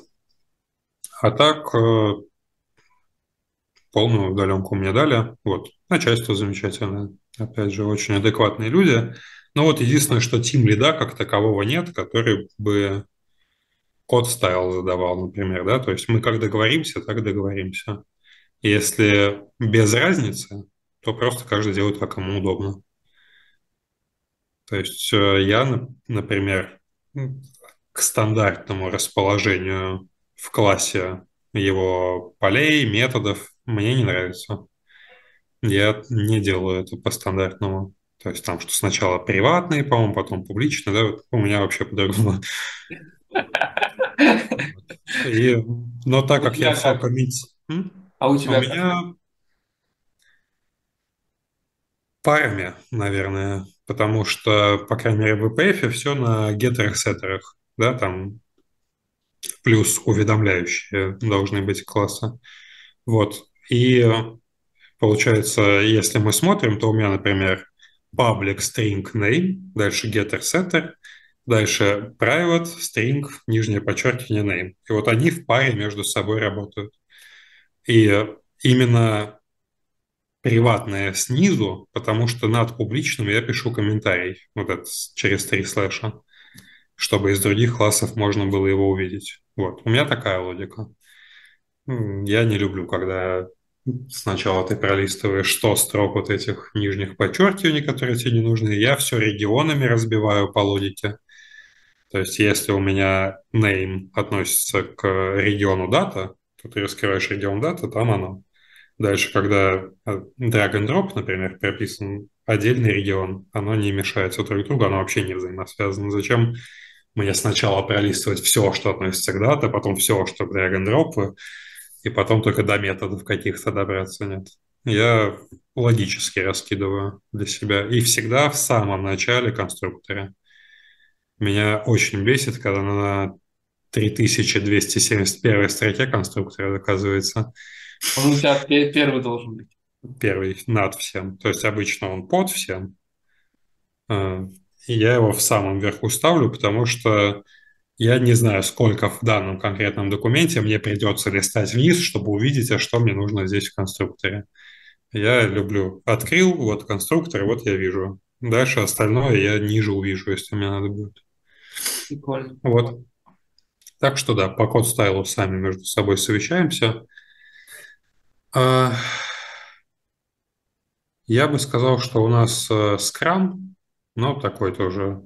Вот я в двух компаниях сталкивался со скрамом, и везде это русский скрам. Не до скрам, да, я тоже сказал. Свой отдельный слой скрама, да, где мы берем постоянные совещания и джиру, а все остальное идет нафиг. Вот, ну, в общем-то, привычный вполне уже для меня формат, поэтому не могу ничего плохого сказать. А, задача А, в этот раз реальные пользователи есть, их много, это очень клево. Чувствуешь, что то, что ты делаешь, действительно нужно кому-то. То есть, когда ты приезжаешь к пользователю, такие, да, блин. И тут, когда тебе пишут, когда обновление, когда обновление, когда ты видишь, что кому-то нужно то, что ты сейчас сидишь и пишешь. И получается, часть задач от них, часть просто руководителя разного уровня решают, что хотели бы еще вот такую фишку. Вот. В основном я задачи от конкретного менеджера получаю, от одного. Уже от двух, но в основном от одного. И прикольное, конечно, взаимодействие. Он мне кидает задачу в G, подробно описанную. Я ее читаю, и дальше час из него трясу детали. Потому что это ему кажется, что, ну вот, сделай лишнюю кнопку для фильтров. Я такой, а какое будет поведение вот так, а какое вот так, а если мы навели, она должна меняться, а если... То есть очень подробно я его трясу. О, вот, вот это очень важный момент у тех, кто будет нас смотреть. То есть перед тем, как выполнять там, поставленную задачу, вам нужно понять, что от вас хотят. А то начинаю типа выполнять. А, он, наверное, имел в виду вот это. А вот здесь он, наверное... Нет, надо прям вытрясти всю информацию и понять, что вообще от нас хотят. Да, э, в идеале лучше в письменном виде, чтобы вам это делали, потому что, потому что недавно я уже столкнулся, что я сделал определенным образом, мне говорят, почему ты так сделал? Говорю, мне Ярослав так сказал, мне говорят, в задаче это не написано. То, что он тебе по телефону сказал, может быть, сказал, может быть, не сказал. Поэтому, опять же, да, небольшая заметка, что лучше, чтобы это было письменно оформлено им, другим человеком. Вот. Ну, это буквально ответственность. То есть, на самом деле, я не особо боюсь на себя ответственность взять. Иногда мне говорят, типа, да мне в целом без разницы, как она будет выглядеть. Сделай, как считаешь нужным. Я делаю, как считаю нужным. Просто потом не принимаю претензии по этому поводу. Вопрос насчет э, джунов и метлов. Чем, чем, по твоему мнению, вообще отличается там джун от метла? У меня на это есть притча. Давай. Э, когда я еще поваром был, был у меня напарник э, Сашка. Шикарный чувак. И мы с ним стоим, то есть вообще мы с ним чередовались. Два дня я, два дня он. Мы одну позицию занимали. Но кто-то кого-то подменял, и мы с ним рядом оказались бок о бок. Стоим, что-то делаем. Он говорит, слушай, а почему мы с тобой еще не шефы? Мы же вот продукты заказываем, блюда придумываем, людьми руководим. Я говорю, так э, не вопрос. Типа, зайди в ресторан, скажи, вам нужен шеф? Они говорят, нужен. Ты говоришь, я шеф. Они берут тебя шеф. Он говорит, а дальше что? Я говорю, а дальше шефствуй, Саш. Вот, честно говоря, Джун и Middle в моей голове, по крайней мере, отличаются именно этим. Вот, то есть, если ты считаешь себя middle ом и определенный уровень знаний можешь показать, ты middle. Можно всю жизнь джуном проходить. То есть я понимаю, что я уже через полгода был middle. Но я еще лишний год проходил джуном просто потому, что в себя не верил. Как и когда ты меня в августе взял на наставничество, да? То есть я мог написать один проект к сентябрю и пойти на собесы. Я не верил, что я готов к собесам, и отчасти, наверное, действительно не был готов по крайней мере, не было на степике урока про структуры, в которые я мог бы заглянуть, да? Вот. Но в целом, если тебе хватает уверенности в себе, никто не мешает подать заявку, что я хочу у вас быть программистом, откликнуться на их вакансию, прийти к ним на собес. Даже если провалишься и будешь сидеть обтекать, у тебя есть листочек, где ты записал все, в чем ты провалился, ты точечно знаешь, во что тебе бить. То есть не будет магического озарения, что открывается окно, там птичка с бумажкой, которая гласит, что ты теперь мидл, да, ты готов. Нет, исключительно пробуешь. То есть я не знал, я middle или нет. Я начал откликаться на middle а, меня взяли на middle а, значит, я middle. Все очень просто. Очень прикольно. Вот это, это простота, конечно, это, это что-то с чем-то. А вот скажи, вот э, типа, когда ты сейчас, ну, как, как ты сказал сейчас, ну, типа, когда появится уверенность, вот откуда эта уверенность берется? То есть ты как-то сам почувствуешь своими, своим телом или, или как, как? Уверенность берется, что ты вот джун, джун, джун, джун, а вот теперь ты middle. То есть что должно, откуда уверенность берется? Ну, наверное, когда я уже пробовал на медла, я пораскинул мозгами, а когда последний раз я кому-то бежал с тем, что я не знаю, как что-то сделать. Угу. И понял, что очень давно такого не было. Ну, понятно, что YouTube и Stack Overflow, да, я туда бегу, но не к человеку. То есть мне дают задачу, я ее делаю, приношу результат. А поначалу, первые ну, полгода даже нет, но там весь испытательный, наверное, первые три месяца я постоянно приходил, либо я не могу прочитать то, что происходит в коде, я не понимаю, что здесь происходит. Помогите мне, пожалуйста. Э, либо вообще не представляю, куда копать. М, Наверное, до сих пор могу с таким столкнуться, но гораздо реже. То есть это уже прям выход из нормы, если я не понимаю, как к чему-либо. С напарником моим постоянно совещаюсь, но не потому, что я вообще не знаю, а потому что ему с этим тоже работать, как бы ты хотел, чтобы это выглядело. Вот. М, Не более. Понял, понял. Меня Вот. ты Но при полностью. Расскажи теперь про удаленную работу. То есть какие, ну, понятно, плюсы. Про, про плюсы все говорят, про минусы давай обсудим. А, Для меня очень мало минусов. Я боялся, что у меня будет такое, что не могу работать, не хочу работать. Знаешь, люди там в ковид. Очень много статей было, типа, как заставить себя работать на удаленке. У меня с этим проблем ноль. Вот. Надо работать, я работаю. Возможно, проблема в том, что я работаю, когда не надо работать. То есть, э, Ну, в смысле, перерабатываешь? да, да. То есть э, на выходных я могу сесть поработать. Если я понимаю, что мне хотелось бы, в целом я все делаю, как мне хотелось бы. Моя работа на моей честности держится. То есть э, гипотетически, да, я мог бы три часа в день работать, остальное время сидеть своими делами заниматься. Это никто не проверит, у нас нет отчетности, никто не следит. Плюс задачи такие очень абстрактные. Знаешь, э, нельзя это замерить, а действительно ли ты все хорошо сделал. Очень много задач исследовательских, когда вообще понять, а возможно ли то, что мы хотим, а уж потом и даже копать как. Вот. Э, Я для себя решаю, что я хотел бы, чтобы сегодня я закрыл вот это, это и это, например. Если в течение дня я понимаю, что объективно я замахнулся на то, что я не могу, то я снижаю хотелочку. Но, как правило, плюс-минус правильно оцениваю сам себя. Если на часах 6, а я понимаю, что я еще вот не доделал, я сяду, доделаю 30 минут, 40, ну, вообще не проблема. Это не та работа, где ты в конце дня валишься с ног. Я весь день на диване, в общем-то, по большому счету. Если я начну валиться с ног, я просто останусь на своем же месте. Вот. э, Ну и не то чтобы голова, например, гудит, да, такого тоже нет. Э, В последнее время под вечер, под ночь, точнее, уже глаза начинают болеть, ну, потому что я заканчиваю работать, я все равно в компьютер смотрю. Вот, ну, наверное, что-нибудь придумаю с этим. Минусы Ну, какие на удаленке?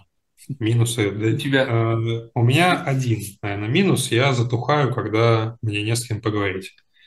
То Ага. есть у меня с напарником моим, как правило, мы в Teams э, заводим чат, получается, выключаем микрофон, и он просто висит.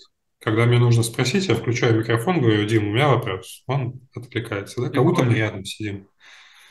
И он недавно уходил в отпуск, я уже через неделю сидел так, я ничего не хочу. Потому что ты сидишь один в четырех стенах, да, ну, может быть, раз в день там кто-то позвонит. Ну, плюс совещание, это 15-минутное утреннее. Но вот я очень быстро стал затухать одного. Хочется какого-то общения, да? Как минимум удаленного общения. Да, то есть, э, знаешь, говорят, что там мужчинам надо столько-то слов в день произносить, женщинам столько-то. Нет, не знал. Э, Есть такая статистика, вот. И у мужчин там, ну, что-то типа 1400. А я, получается, сижу один. Я произношу 15 слов в день, вот. То есть очень скучно стало, конечно. Ну и плюс, да, объективно ты что-то хотел бы спросить, вот по, по ВПФ у меня это вопросы иногда все еще возникают, а не у кого. Мгм. грустно становится. Я уже привык к тому, что вот всегда человек на расстоянии включения микрофона. Как-то так. Ну, единственный минус для меня. Ну, плюс, э, когда я в офисе работал, нас вкусно кормили. Теперь саму себя приходится вкусно кормить. А ты Вот. сам готовишь или Да, заказываешь? конечно, сам готовлю. А, Ну, скорее всего, это никогда не пройдет, что я могу вот это конкретное блюдо приготовить сам. Я точно знаю, что и как мне для этого сделать. Зачем мне платить кому-то, чтобы он непонятно как, вкусно это будет или невкусно, мне приготовил. Вот. То есть само отношение к готовке, что мне легче сделать самому и быть уверенным, что это будет вкусно. Я понял. Я очень не доверяю другим поварам. Ну, конечно, опыт имеешь. А скажи, Ну, пожалуйста, какое у тебя самое любимое блюдо, которое чаще всего ты готовишь? э, бургер, Бургер? бургер. Прикольно. Ну, такой, знаешь, хороший. М. Большой, сочный. Да дело не в размере, дело в том, что обычно берут два куска батона, между ними куриную котлетку, Да. кетчупом поливают и говорят, что это домашний бургер. Нет, я... Ну, сковородки гриля у меня нет, ладно, но я беру, ну, как я на работе все делал бы, в бургерный. Вот. Ну, очень клево выходит, плюс картошечки к этому немножко жарю в качестве гарнира для подачи. Иногда лимонад себе заказываю, вот сижу как в лучших заведениях Европы. В целом, почему-то дома я предпочитаю стритфуд готовить. Я не знаю, может быть, э, травма ребенка нулевых, Что который готовить? э, стритфуд. То есть А, это шава, хот-доги. Ну, естественно, все это прикольно, ага, вкусно и так далее, но суп я сам себе не делаю. Мне это не интересно абсолютно. ага. Вот. э, Очень люблю такие вещи, которые я мог бы ухватить где-то по пути. Но я специально стою и дома их делаю. Про энергию расскажи. Откуда ты чер- черпаешь энергию, мотивацию? Кроме программирования, чем ты занимаешься? Хобби какое-то? Кино, сериалы смотрю активно, комиксы, коллекционирую комиксы в том числе. Я, конечно, когда в декабре переезжал, я офигел. То есть я годами копил комиксы, и тут мне надо срочно уезжать, вести за собой их никак не вариант. А, ну, очень много. Я не знаю, как это объяснить. Ну, типа 150 килограмм комиксов, да, у меня. То есть не единиц книг 150.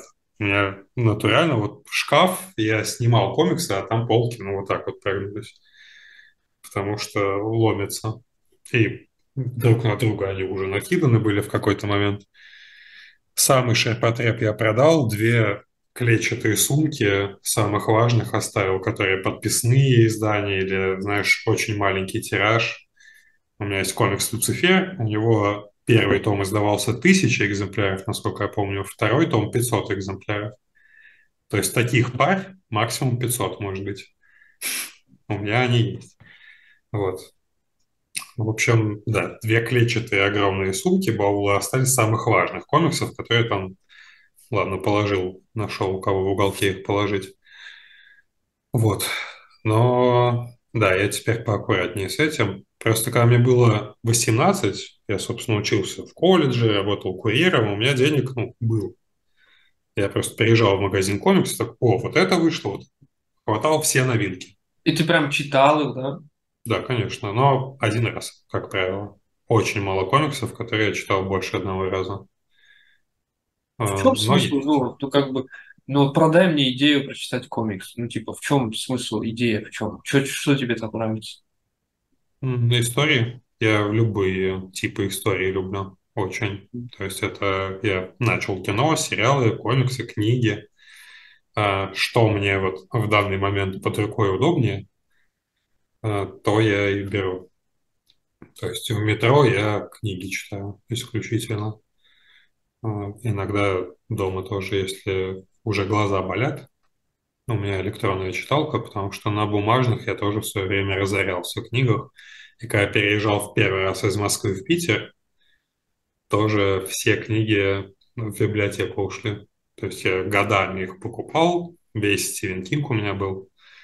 А, все это просто что-то друзьям, что-то в библиотеку отправилось, потому что бумага очень дофига места занимает. Честно, а, конкретно с комиксами тоже бумага занимает, как я сказал, очень много места. Но тут есть элемент в коллекционировании, конкретно чтение комиксов. Честно, я не буду продавать. Либо нравится, либо не нравится. Да? Если тебе захочется прикольный сюжет узнать, у тебя не будет выхода, кроме как прочитать этот конкретный комикс. Вот. На любом языке. Да, если понадобится, ты на немецком прочитаешь, я уверен, со словарем. Вот. У меня, благо, с английским хорошо. А, конкретно коллекционирование комиксов – это уже артефактность. То есть у меня есть комикс 62 -го года. Он стоит, он, в нем реклама вот эти вот, какой-то тушенки, каких-то детских хлопьев. Он э, в пленке специальной защитной, иначе бы уже, наверное, давно сгнил. Вот. То есть комикс старше моего бати. И я его с аукциона выиграл. То есть ну, это отдельный сорт героина, да. Я когда тебя первый раз увидел, я почему-то думал, что ты играешь на гитаре, ну, какой-то музыкальный инструмент, короче. У тебя есть какое-нибудь хобби такое на музыкальном инструменте? С музыкой что-то связано? Последние две недели учусь. У меня есть гитара. Ага, вот у меня гитара сразу. А, у меня есть сестра. Она меня старше на 4 года. Она жила в Питере а, сильно раньше, чем я жил в Питере. Она встречалась тут с парнем, тоже его зовут Марк. Они уехали в Италию, там расстались, и Марк вернулся в Питер. И я в этот момент переезжаю в Питер. А они-то расстались, а мы с ним не поругались. Поэтому таким, давай жить вместе. Я, получается, у сестры парня увел в каком-то смысле. И он приезжает с гитарой. Говорит, это твоя. Я говорю, в смысле, это моя. Он говорит, а тебе купили ее несколько лет назад, сестра. Потом посмотрел такая, да я лучше себе оставлю. Оставила себе. И вот он мне ее привез много лет спустя. Вот, и она просто была, я не умею играть. А, сейчас взялся с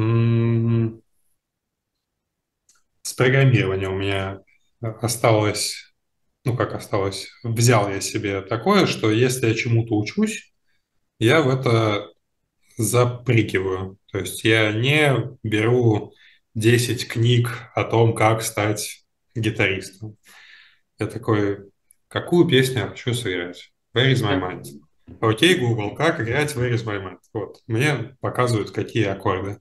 Прикольно. Ну, я на YouTube конкретно нашел видео, где чувак их зажимает, потому что читать нотную книгу я тоже не умею.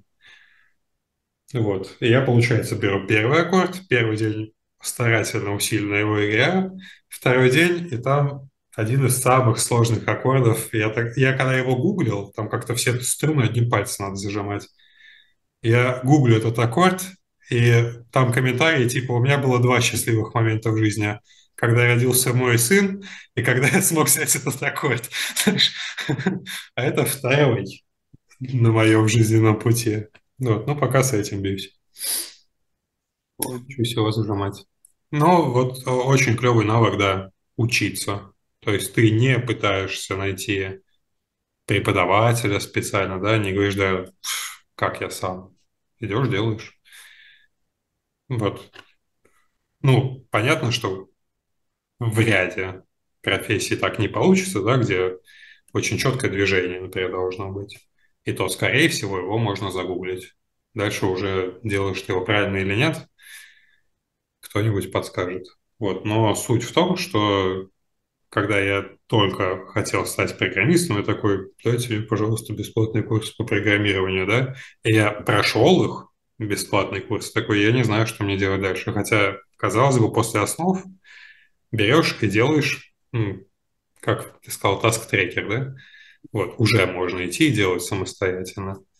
но Но Иосиф пишет, не знаешь, куда двигаться дальше? да-да-да. То есть, может быть, если бы ты тогда вот не подхватил, то я бы забросил. Я не знаю. То есть хватило бы мне мозгов какие-то еще курсы найти или самому начать спецпроект писать, я не знаю. У меня не было времени тогда с этим походить. Я вечером думаю, что мне делать дальше, ночью приходит письмо, вот что тебе делать дальше. Вот.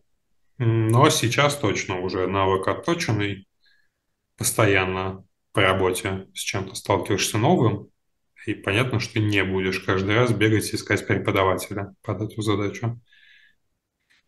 Вот. А, Не супер глубоко, конечно, ты это будешь делать, но под а, конкретную задачу ты научишься, да, по необходимости, чему угодно. Прикольно. Давай тогда к Блицу перейдем. Я тебе буду задавать э, вопрос, а ты будешь выбирать и подробнее его как-то комментировать. Давай попробуем. Ну, что важнее, читать или писать код? Ну, я думаю, что важнее читать. Почему? А, Сейчас сформулирую. Потому что, когда ты читаешь код, ты разбираешься, что там происходит. Когда ты пишешь код, ты знаешь, что в нем происходит. В целом, написать код– это не проблема вообще. А в чем проблема? Начинаешь по клавиатуре стучать, он пишется, в общем. А, Проблема в том, чтобы э, будучи маленьким винтиком в большой машине, все не сломать. Вот. И это всегда будет так, скорее всего. Если у тебя программа, которой ты занимаешься исключительно один, делай, конечно, как хочешь. Там и читать вообще не придется.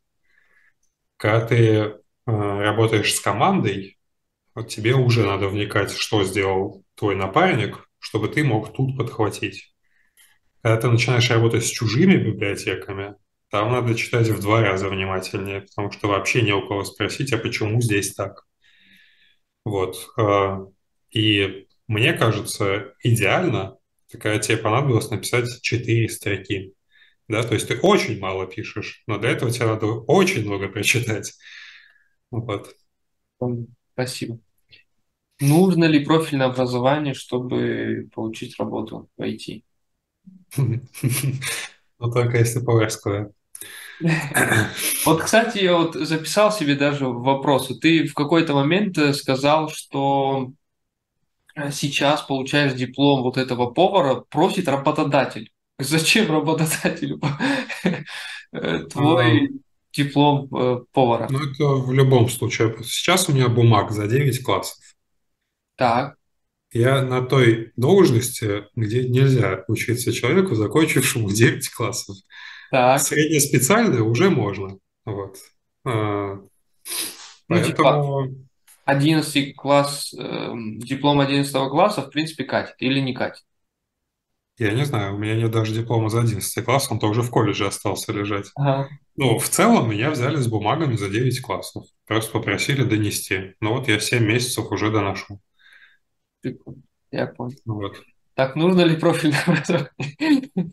Нет, очень сейчас меньше людей, с которыми я работал, закончили какое-то профильное заведение. И я так скажу, что лучше они от этого, именно от этого, они лучше не становились. То есть я работал с дебилами из института, я работал с суперумными чуваками из института, опять же. Мы стоим у турника, он в голове компилирует. То есть, но я думаю, что он и без института бы это делал. Вот. Понял. Про английский язык. Нужен ли он для получения? Для Если получения нужно- работы не знаю, для выполнения, конечно, пригодится. На каком уровне? Со словарем. То есть э, у меня ну, уверенный английский, на чтение, по крайней мере. У моего напарника вот, ну, он гуглит на русском, я так скажу. Либо в Google переводчик ну, вносит запросы, то есть у него нет английского, он замечательно уже много лет работает. Ой. Нужно ли знать несколько языков программирования? М, Смотря что мы называем языком программирования. То есть э, SQL запросы – это язык программирования. Ну, официально он называется язык запросов. Ну, наверное, ну, я считаю его языком программирования, да. Тогда да, нужно несколько. Ну, типа, язык программирования обычный, который мы называем, и там запросы к базе данных, да? Ну, у меня, соответственно, вот из э, таких знаний это C-Sharp, SQL и XAML разметка теперь еще добавилась. Вот. М. Достаточно. Такой хо- хо- холиварный вопрос. Заменит ли искусственный интеллект программистов? М, Может быть, когда-нибудь, если кто-то очень сильно напряжется специально м, под это дело, э, пока м, не могу себе представить, Почему? Чтобы, к искусственному интеллекту пришли и сказали, мы хотим вот такую кнопочку. И он такой, да, конечно, я сделал. Ему надо задать 100 вопросов, как я делаю, чтобы понять, а что от него хотят. То есть заказчики не могут сфо- сформулировать заказ, как его искусственный интеллект обработает. Там на картинку очень существенно детальный должен быть запрос. У меня сестра вот, занимается этим, она картинки делает в том числе через искусственный интеллект. Там очень подробный запрос просто под то, чтобы он картинку нарисовал. Как ему программу загнать, ну, посмотрим. Ну и последний такой вопрос. Э, Кто, кто кому сильнее нужен? Работник работодателю или работодатель работник?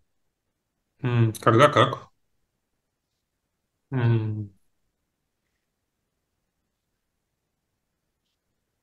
Если у нас э, рынок нуждается в программистах, ты это заметишь. То есть э, в августе в прошлом было видно, что нужны дофига вакансий. В январе м, внезапно поменялась ситуация. Как сейчас, не знаю. Э, То есть я несколько раз устраивался, каждый раз абсолютно разная ситуация была. А ты на Э, HeadHunter чисто смотрел? э, Headhunter и LinkedIn какой-то, да? нет. Когда я мог бы с LinkedIn искать, уже он с Россией не работал. Вот. А, Ну, короче, типа HeadHunter, то ли А, Superjob, то ли типа того, ага, как все, все, называется. Все, понял. То есть э, плюс с поварства я взял себе фишку. Я меняю работу поваром. Я в свой выходной иду гулять по городу. Вижу прикольное заведение. Я захожу туда, говорю, вам нужен повар? Ну, с процентной вероятностью я не скажу, но с определенной процентной вероятностью я скажу, да, нужен. Я говорю, погнали. Вот. Также я себя в программировании веду. Э, Я открываю типа топ 200 IT-компаний России. И там от Яндекса через Озон и к веселому водовозчику, да, на 199 месте, я начинаю рассылать свою заявку. Кто-то отвечает, кто-то не отвечает. Кто-то говорит нет, спасибо, кто-то говорит да, давайте присылайте дальше. Вот. Прикольно. Любой работодатель, мне кажется, ценит, когда лично ты к нему пришел. Не он стоит, кричит кто-нибудь. Ты такой, ну давайте я. А он стоит, никого не трогает. Ты подходишь, говоришь, я хочу у тебя работать. Вот. Я историю слышал, знаешь, говорят, деды обычно говорят, типа, что ты без работы сидишь, иди и найди. И вот я слышал историю про деда, который шел по улице, увидел объявление. На завод требуются мозговитые и рукастые ребята. Он пришел на завод, говорит, я мозговитый и рукастый. А ему было, ну, типа, 15, его взяли. Вот. Хотя не по возрасту. Вот, то есть, когда ты проактивный, а не то, что, ну, можно пробовать, не знаю, э, это высоко ценится. Проактивный. Ну и напоследок, мы с тобой можем долго говорить, давай будем закругляться. Это советы начинающим, кто только начинает свой путь Начинает насколько? Что он только пришел к тебе на степик или уже для А, продвинутых? а давай и те, давай возьмем те, которые вот прям начинают, начинают, и что-то там руки опустились. И те, которые там э, думают, пойти на собес или не пойти, или какой-то плохой опыт в собеседовании. Вот давай вот этих двух возьмем. Если опустились руки, э, двигайся дальше к следующей задаче. Руки опускаются когда? Когда в сочетании кнут и пряник пропадает пряник. Руки начинают опускаться. У меня тоже у самого до сих пор так. Я, ну, стабильно раз в месяц, ну, конечно, чаще, наверное, я сижу и думаю, я дебил, кого я обманываю, что я вообще разработчик, меня обратно на кухне парят. Я ничего не могу, я не справляюсь, это не мое. Через пять минут задача решена, я такой, да не, я умный, нормально. Живем дальше. Вот. а Это, наверное, всегда так будет. Я не знаю. Постоянная неуверенность в себе. Э, От нее никуда не деться. А В идеале просто, если тебе все-таки интересно программирование, ты это понимаешь, то двигаешься к следующей задаче, от нее получаешь свой пряник, что нет, я все-таки не дебил.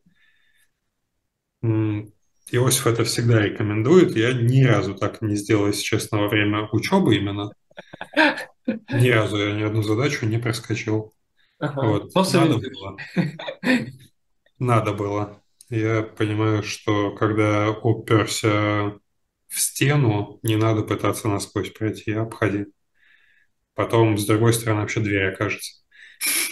Вот. А А те, которые на собесы там ходят или там подумывают идти, идти, что делать, сложно. Если думают идти, идите. Обо- А, Облажаться на собесе не страшно. Это не унизительно. Никто не будет потом до конца жизни ходить мимо ваших окон и говорить, а этот дебил здесь живет. Такого не будет. То есть человек вас впервые и, скорее всего, в последний раз увидел. Либо, если вы потом придете к нему на собеседование, и он вспомнит, что это вы тот дебил, который вот так вот облажался, но внезапно вы уже не дебил, а что-то знаете. Так клево. Ты не знал, теперь знаешь.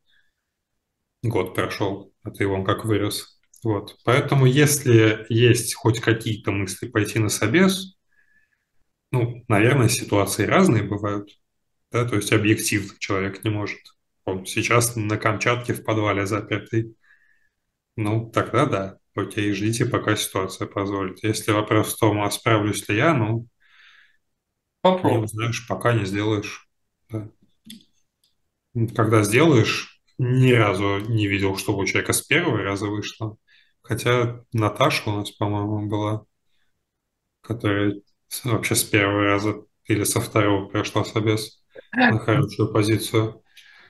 Вот. а, Да, Ну, не справишься, запомни, что пошло не так, исправь это, пробуй дальше. Там еще что-то пойдет не так. В какой-то момент достаточно всего ты сможешь ответить, чтобы тебе сказали, да, мы тебя берем. Вот. Можно сидеть тянуть бесконечно, вот, но смысла в этом мало. То есть объективно весь язык досконально вы не выучите. Я не думаю, что хоть кто-то знает весь C-Sharp даже. Даже разработчики Microsoft. Даже Эрик Липерт. Да. Вот. э, То есть пытаться все охватить смысла нет. Смотрите, что нужно для работы, и в это конкретно бейте. не Ну и более. последний. В чем сила, Марк? Настойчивости, в упорстве. Принято. Давай на этом тогда закругляться. Спасибо тебе большое за двухчасовое интервью. Тебе спасибо. Я, конечно, в режим монолога мощно перешел. Не думал, что так получится.